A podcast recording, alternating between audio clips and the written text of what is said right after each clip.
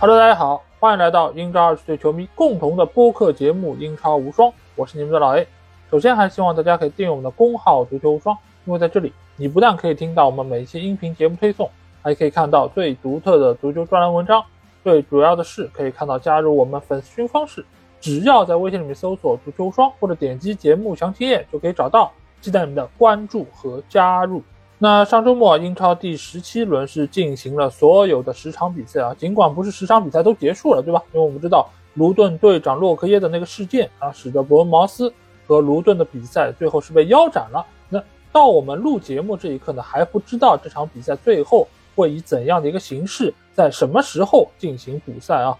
所以这一刻其实也是让我个人非常的烦恼啊，因为到现在我都还不知道自己是不是晋级到了杯赛的下一轮。但是不妨碍我们来做这样一期节目，来展望一下未来一段时间各个球队的情况，以及一些受到大家关注的球员是不是值得来入手啊？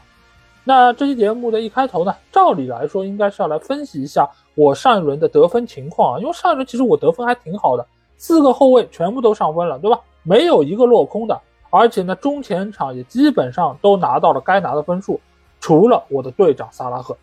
哎，这场比赛说实话。尽管曼联没有输球，从客场拿走了一分，我还挺开心的，而且打得也还不错。但是呢，萨拉赫没有上分，还是让我觉得有一点点遗憾和难过啊。不过好在大家都让萨拉赫做了队长啊，所以可能我这个损失也没有太大。但是目前来说呢，因为锋线位置索兰克他最终并没有完赛啊，所以使得现在的这个最终的得分并不是最后应该会呈现那个样子。因为我的第一替补是沃特金斯嘛。人家可是拿到了九分，对吗？如果是按照索兰克这个六分不算哦，这个比赛被清零的话，那索兰克就能够替补上场，第二替补塔可也可以替补上场。那我最终得分应该是能够到七十五分左右啊，应该是一个还可以的分数。这或许也是我这个赛季周排名最高的一轮比赛啊，但是只可惜没有办法给大家呈现这个比较好看的样子了。那我们经过这一趴，我们接下去就回来展望一下。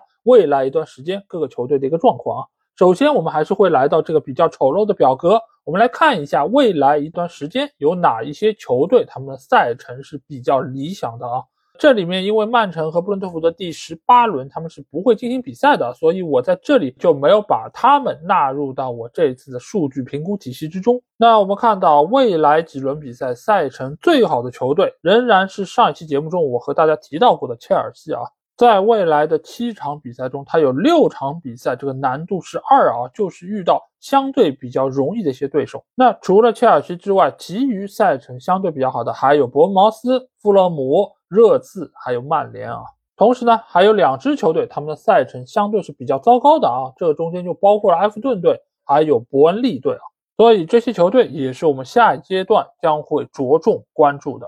那下一趴呢，自然是要来到我们这期节目的一些主要话题点啊，那就是一些重点球员的讨论。那第一个呢，又是我们的老朋友哈兰德啊。尽管这轮比赛哈兰德没有比赛，但是围绕他的这些买进卖出，仍然是一个非常大的话题。而且这个话题牵涉到你怎么对待哈兰德，以及你把他卖掉之后该买入怎样这些球员。首先，从这个礼拜的新闻，我们知道哈兰德他的伤势确实还是有点严重的，甚至于瓜迪奥拉说他可能未必会在世俱杯的比赛中让他上场。那这个其实就牵涉到哈兰德到底会缺阵多少时间，世俱杯结束之后他有没有可能回到联赛的赛场。所以在这周呢，有很多的玩家他们都把哈兰德给卖掉了。其实我也动过卖他这个念头啊。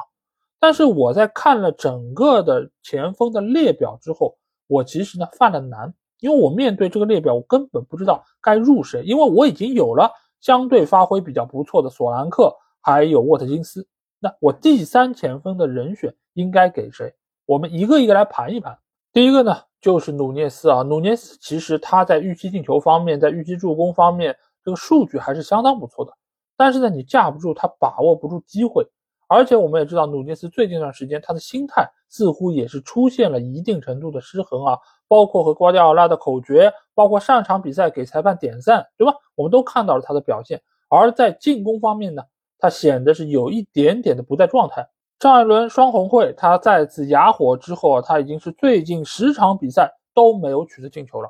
所以从我的角度来看啊，你与其去卖哈兰德，你还不如把努涅斯给卖掉。那接下去我们能够看到呢，就是纽卡的两个前锋啊，伊萨克和威尔逊，他们其实在数据方面是相当不错的。他们在每九十分钟的预期进球和预期助攻上都是能够排到前三位的，这是非常好的数据。但是只可惜呢，他们两个球员来屑一个前锋的名额，这个其实就大大的降低了他们的吸引力。同时呢，现在伊萨克也是出现了伤病，这个伤病呢。用埃迪豪的话来说，不是大问题，但是呢，你也不知道他需要伤多久，这其实就给要引入威尔逊的朋友带来了一丝风险，因为我们知道接下去将会进入到的是圣诞赛程啊，大家在很短的时间里面要进行三场比赛，那在这个过程中，但凡伊萨克能够有一点上场的可能，他就会来挤压威尔逊的上场时间，这个对于玩家来说就是一个非常头疼的局面。同时呢，最近一段时间纽卡的状态，说实话真的是不理想，这和他们的体能有非常大的关系。这个也进一步的使得纽卡的前锋他们在发挥上，在进球上可能不会那么理想。所以在这里呢，我要引出一个概念，就是在未来的几轮，因为我们知道很快就会面临大量的比赛，所以我们要选择怎样的球员，我们要买入怎样的球员，就是要买那些稳定而且能出场的球员。换句话来说，我们就是要买那些你但凡能够出现在场上，就不会让你出现在场下的球员。那这个中间，伊萨克和威尔逊显然都达不到这个要求。如果伊萨克和威尔逊达不到这个要求，那福格森和若昂佩德罗呢，自然也达不到要求。他们两个球员也是会在未来的比赛中有一定轮换，有不同的上场时间。所以将这些名字都排除掉之后，最后出现在我眼前是谁呢？那就是阿森纳队的热苏斯啊，热苏斯吧，相对来说主力位置是能够保证的，但是他有一个很大的问题是什么？就是他的发挥没有那么稳定，他的把握机会能力也比较一般。同时呢，如果球队发现打不开局面，或者说已经胜局已定的情况下，都很有可能把热苏斯换下来，换上恩凯蒂亚。更何况他还不像有些前锋球员是有点球主罚权的，所以呢，热苏斯放在这个位置又感觉有一点点鸡肋了。再加上未来一段时间，阿森纳队的赛程也不是那么理想啊，所以也可能造成阿特塔对于阵容做出更大程度的轮换。那这些球员都不行，再往下捋，你就只能看到阿瓦雷斯、杰克逊、马特塔等等这些球员。马特塔现在是能够有一个稳定的主力位置，但是水晶宫的实力。也使得他不太可能有太多的进球和助攻，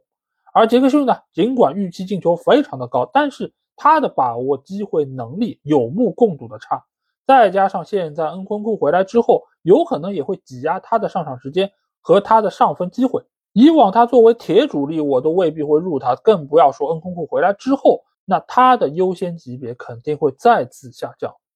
阿瓦雷斯呢，我们在之前的节目中也和大家说到过，他打到前锋的位置。拿分效率是不高的，只有等哈兰德回来，他才有可能在他的身后找到一些机会。那既然哈兰德回来了，我还要你阿尔瓦雷斯何用呢？所以在说了这么多，分析了这么多之后，我最终是下定了决心，不换哈兰德，等着他伤愈复出，没准到时候一起复出的还有德布劳内。那这个做饼师傅都回来了，这个吃饼效率还不得蹭蹭往上涨啊？那在这个时候，为什么要白费这样一个换人的机会？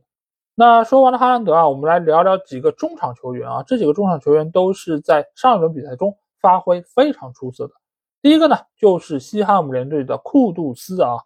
上轮比赛他是打进了两个进球，状态非常的好。但是面对库杜斯呢，我其实在这里想要劝各位几句啊，就是如果你现在有，你当然上他挺好，没问题。但是如果你现在没有，我劝大家不要去入手它，为什么这么说呢？因为一方面啊，就是他在未来将会去打非洲杯，那这个你现在把它换进来，未来还要想着办法把它给出掉，这个本身就是个问题。其次呢，就是他在队内的这个主力核心位置没有假如说鲍恩那么的稳固，他确实能够在三场比赛中可能上两场的主力是有可能的，但是中间或许还是会让他有一些轮换、有一些休息啊等等。他的另外一个隐患呢，就是他在数据方面其实并没有办法能够支撑他现在这么好的表现，也就是说，他这一段的发挥是远远高于他预期进球这个数值的。也就是说，这个是超常发挥，很有可能在之后呢迎来属于他的均值回归。那这场比赛他们要面对的对手呢是曼联啊，曼联这个赛季他的客场表现比上个赛季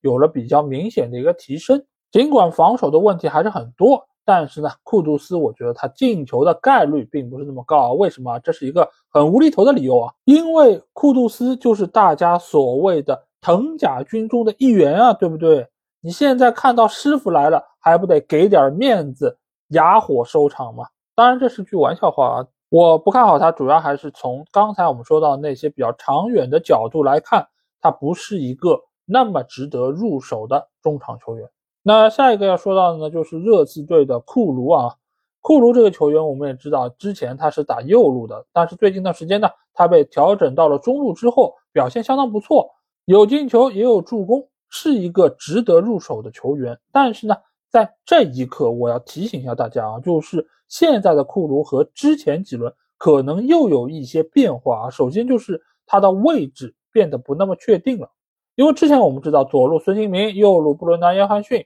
他打到中路前面呢是理查里森，但是上一场比赛我们知道约翰逊他是受伤下场了，那在之后库卢重新打到了右边路，而他的那个进球和助攻都是在右边路产生的，所以现在他到底打哪个位置变得又不那么明确了。如果约翰逊继续受伤，那他还得打到右路，而右路呢经过这么多轮比赛的检验，我们也知道他上分的效率并没有那么高。而下一阶段，孙兴民如果去打亚洲杯，那很有可能出现情况呢，就是把约翰逊调整到左边路，让库卢继续去打右边路。那这个情况之下，他上分的概率又会变低。所以呢，它是存在一个位置的不确定性，从而呢也会影响到他上分的效率。但是在这个中间，热刺还有一个中场，他是非常稳定的，那就是理查里森。理查里森最近两场比赛已经是打进了三个进球啊，而且他是现在队内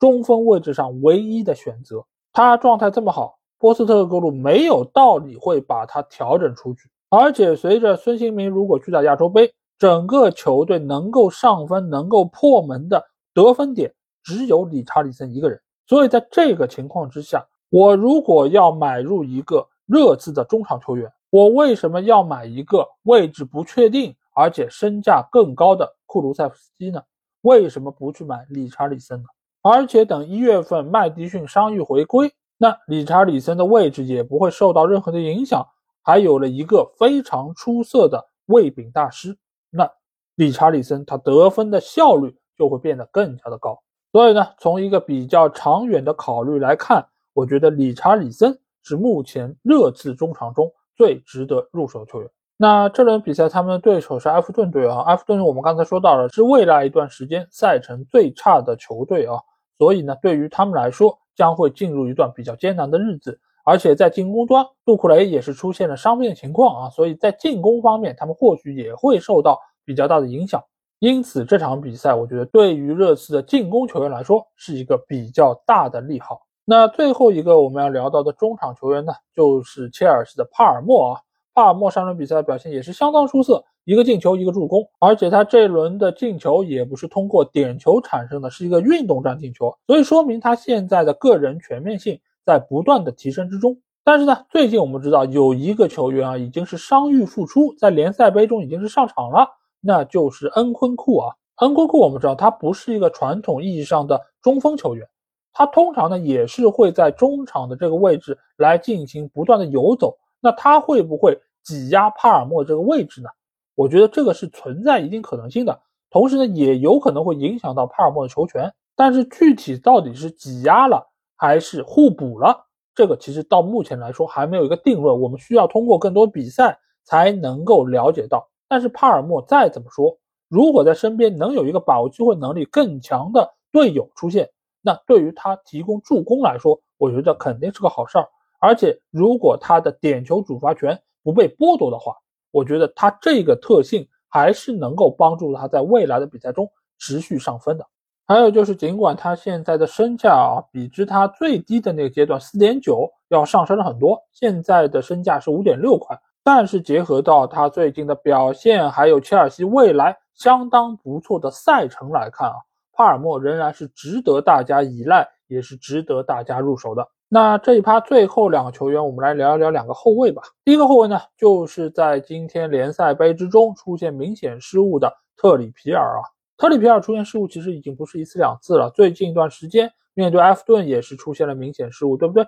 说明他最近的状态确实是比较一般的。但是呢，你要说状态比较一般，不仅仅是他一个人，而是整个纽卡在这段时间里面状态都很一般。尽管上轮比赛他们是在主场三比零战胜了富勒姆队，对不对？大家会觉得，哎，他们可能状态回勇了。但是大家不要忘记一点，那场比赛一方面是自己的主场，他们在主场的战绩一直很好；另外一方面呢，是劳尔西姆尼斯上半场就被红牌罚下了。他们在大多数时间里面都是多打一人的，但是纽卡打进第一个进球还是比较晚的，说明他们的状态真的不在最佳。而特里皮尔的这个走神或者说注意力不集中，只是整个球队的一个缩影而已。而这一阶段呢，又是球队最为艰难的一刻，因为球队的伤病名单已经很长了。同时呢，这一批球员已经连续打了非常多场的比赛，甚至于绝大多数球员都是打满所有时间的。也就是说，他们都在硬撑着来进行每一场比赛。而这一段的圣诞魔鬼赛程呢？是对于他们雪上加霜的一段时间，熬过这一段，他们能够休整一下，能够等待伤病员的复出，整个球队状态能够往上走。但是这一段真的非常非常艰难。同时呢，波普的严重伤病也让他们的后防线确实比以前更加的薄弱了。因此，他们这场比赛客场挑战卢顿啊，我觉得不会是一场。非常轻松的比赛。那对于特里皮尔，我们该怎么办呢？我们在之前其实也和大家有聊到过相似的问题啊，就是把他出掉之后，哎，可能贴点钱买个阿诺德，或者说呢去换热刺的波罗，然后还能有一点钱留下升级一下其他的位置啊，这个都没错，我仍然坚持这样的看法。但是如果呢，你是一个和我一样的玩家，什么样的玩家呢？就是不喜欢把鸡蛋放在一个篮子里的这种玩家，你会觉得。我出了特里皮尔，但是我还是想入一个纽卡的后卫球员，可以吗？其实也可以啊。我在这里推荐大家入丹布恩。丹布恩首先他的身价要比特里皮尔便宜非常多，对吧？特里皮尔六点九，丹布恩只有四点四啊，要便宜了两点五块钱，这是非常大的一笔金额。同时呢，丹布恩是有铁定主力位置的。我当然知道利弗拉门托踢得很好。但是丹布恩在整个球队内部这个作用不是利弗拉门托可以替代的，而且埃迪豪对于丹布恩一直是非常的喜欢而且信任，而且丹布恩除了在防守端有他的作用之外，他在进攻端也是能够取得进球的。这个赛季他已经是打进了两个进球啊，在后卫的进球榜上仅次于热刺的罗梅罗，并列第二位。同时我们也知道这一段时间纽卡的后卫其实也是接连在出现伤病，对吧？奥特曼刚刚伤愈。但是呢，舍尔这边又出现了伤病，所以呢，丹布恩他既可以打到左边后卫的位置，也可以说拉到中路作为中卫来使用，所以他在整个纽卡队内还是非常复合且全面的一个球员。好，那最后要聊到的一个球员呢，就是维拉队的迪涅啊。迪涅为什么我想来聊一聊呢？就是因为今天上午在群里面和朋友在聊天的时候，就是说到。就是迪涅上轮比赛没有出战嘛，因为他五黄停赛了，而代替他出场的莫雷诺表现相当不错，打进了进球，对吧？所以有人说会不会迪涅也和之前的卡什一样被打入冷宫啊？我在群里是这么说的，我说迪涅的位置其实还是非常稳固的，尽管我们知道莫雷诺是埃梅里的老熟人，也是通过他的这个关系才引入到维拉队的，但是迪涅在这个赛季的表现我看到相当的出色。他是能够独自面对左边这一条边路的，同时呢，对于禁区之内的各个高点的球员，迪涅的传中也是非常重要的一个武器，而这些方面都是莫雷诺所不具备的。因此，作为维拉来说，不管是打四后卫体系还是打三后卫，让迪涅打到边锋的位置，我觉得都不会影响到他的一个先发位置啊。所以，如果要买入维拉的后卫球员，我还是优先会推荐迪涅。其次呢，可能是推荐孔萨、保托雷斯这样的稳定主力球员。这中间，保托雷斯他还有一定的进球得分的能力啊，所以相对来说，可能我觉得比孔萨还要更好一些。但是另外要提一句啊，就是埃梅里的整活能力其实也非常的强。这一点我们不得不防。再加上上场比赛卡马拉是吃到了直红，将会停赛三场啊，正好就是这三场圣诞赛程的比赛。那对于维拉的防守，我个人觉得还是会产生非常明显的影响。毕竟这个赛季他唯一一场没有出场的比赛，就是客场逼平伯恩茅斯的那场。那场比赛如果不是最后时刻的进球，他们将会在客场收到一场败局啊。所以他对于现在的维拉，尤其是在防守端是非常重要的。所以我在这里也是要劝大家，对于未来一段时间维拉的这个成绩啊，不要有过分乐观的一个情绪。尤其这场比赛他们打的是谢联啊，谢联尽管这个实力不是很强，但是他们在锋线位置有几个速度非常快的球员，包括阿彻，包括麦卡蒂等等这些，他们如果是能够反越位成功。对于维拉队来说就是非常致命的，这就和我们上次说就是森林打维拉那场比赛是一样的，就是他可以不成功，他可以屡屡掉入到你的越位陷阱里，但是只要打成一次，对于维拉来说就是难以承受的。这也就是我为什么一贯不太看好维拉队防守的一个原因。那既然如此，为什么不买维拉队里面最具有进攻属性的后卫球员呢？那这个里面无疑就是迪涅啊。好，那在说完了六个球员的情况之后啊，我们接下去来聊一聊本轮的一场焦点大战啊，那就是利物浦在主场迎战阿森纳的这场天王山战役啊。这场比赛我觉得肯定比上一场双红会要好看吧，对吧？双红会这个一边倒三十几脚射门，面对那边只有一脚打正，哎呀，这个太一边倒了，肯定不好看。那这场两个都是进攻非常强的球队。那估计在场上这打的肯定是有来有往，对吧？但是呢，这场比赛我个人觉得啊，未见得会像大家想象的那样进球那么多。为什么呢？因为这两个球队除了进攻比较强之外，他们的防守其实也是非常不错的。两个球队到目前为止都只失了十五个球，是并列英超防守最好的球队。同时呢，尽管他们的进攻是不错，但是在遇到相对实力比较强的对手的时候，他们的把握机会能力。还是略显一般啊，所以我真的很担心，就是你上了双方的进攻球员之后，最后打了一个寂寞，倒也不是说又是一场零比零这样的互交白卷，但是呢，很有可能进球不多，最终上分的球员也没有那么多，就是你可能两边都上了，上了四五个人，最后呢只有一个上了分，甚至只有一个拿到了助攻，回过头来一看，还不如自己替补席上的某个弱队的一个中场球员来的有用。毕竟这样的天王山战役啊，有时候就像一些大赛的决赛一样，双方其实还是会略显保守啊。毕竟输了球，那这个影响会比较大。那在这个情况下，如果各取一分，可能是一个双方都能接受的结果。那这个情况之下都不会打得那么的激进啊。但是鉴于上一场啊，利物浦队他没有在主场拿下曼联，或许红军的这个战意会更加的浓一些。所以我看好这场比赛呢。利物浦或许有更大的概率能够获胜，同时呢，中间有一个关键人物啊，我这里做一个不负责任的预测，那就是大卫拉亚有可能整活，会不会失球我不好说，但是肯定有属于他的专属镜头。那大家来看看我猜的对不对吧？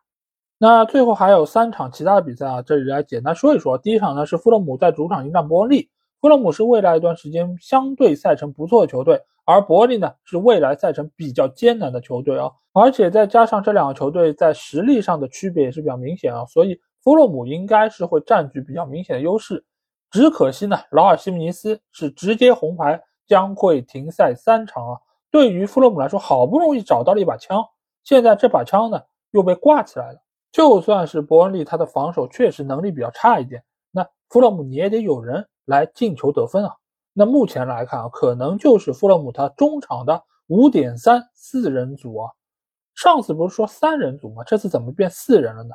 一个很重要的原因，你就会发现啊，富勒姆这四个主力中场啊，他们都是五点三块钱，真的是特别奇怪。他们分别是佩雷拉、威廉、威尔逊还有伊沃比啊，而且他们在过往的几轮比赛中都有过亮眼的时刻。所以也就真的很难讲，到底谁能够在面对伯恩利的这场比赛中奉献进球和助攻。但是在劳尔·西门尼斯不在的情况之下，他们上分的概率某种程度上肯定是会上升的。那下场比赛呢是水晶宫在主场迎战布莱顿啊。水晶宫上轮比赛刚刚是逼平了曼城，状态是不错的，尤其是前锋马特塔，他的这个前场的逼抢，包括他的这个抢点，都是给曼城造成了很大的麻烦，对吧？而且这场比赛呢，乔丹阿尤也能够停赛复出啊，所以对于水晶宫来说，他这个进攻肯定是比之前有所提升的。而布莱顿呢，我们知道这个赛季他的进攻和防守其实都有明显的下降，所以造成了他在之前十来场比赛都是既有进球又有丢球。而且在这里啊，再想提醒大家一句。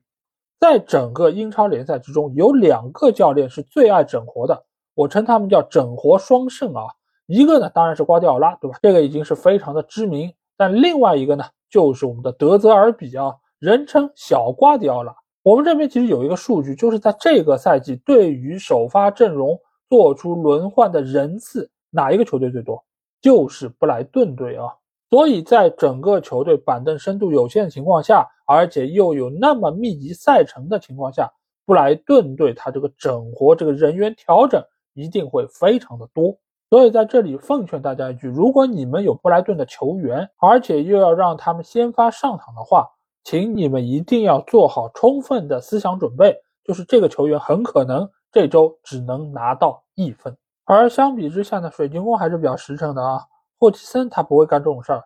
有谁就上谁。所以呢，如果你有水晶宫的进攻球员，那可以放心大胆上。但是鉴于双方的实力的对比啊，我觉得这场比赛很有可能是一场互捅局，也就是都有进球，也都有失球。那最后一场比赛是诺丁汉森林在主场迎战伯恩茅斯啊。那我们知道诺丁汉森林已经是换帅了，对吧？但是呢，新帅努诺桑托还没有正式走马上任。所以这场比赛肯定大概率还是让他们助理教练来代打，那整个球队还是处在一个相对比较混乱的状态。而伯恩茅斯呢，上场比赛打六十多分钟，就因为卢顿、洛克耶的那个事件就腰斩了比赛。所以对于他们来说，其实体能的储备各方面相对来说还是不错的。所以呢，在这场比赛中，我相对会看好伯恩茅斯的进攻线，包括索兰克、包括塞门约等等这些球员都有可能在客场取得进球。能够上分成功，那下一趴呢，就是进入到了队长推荐环节啊。这一周我给大家推荐两个球员吧。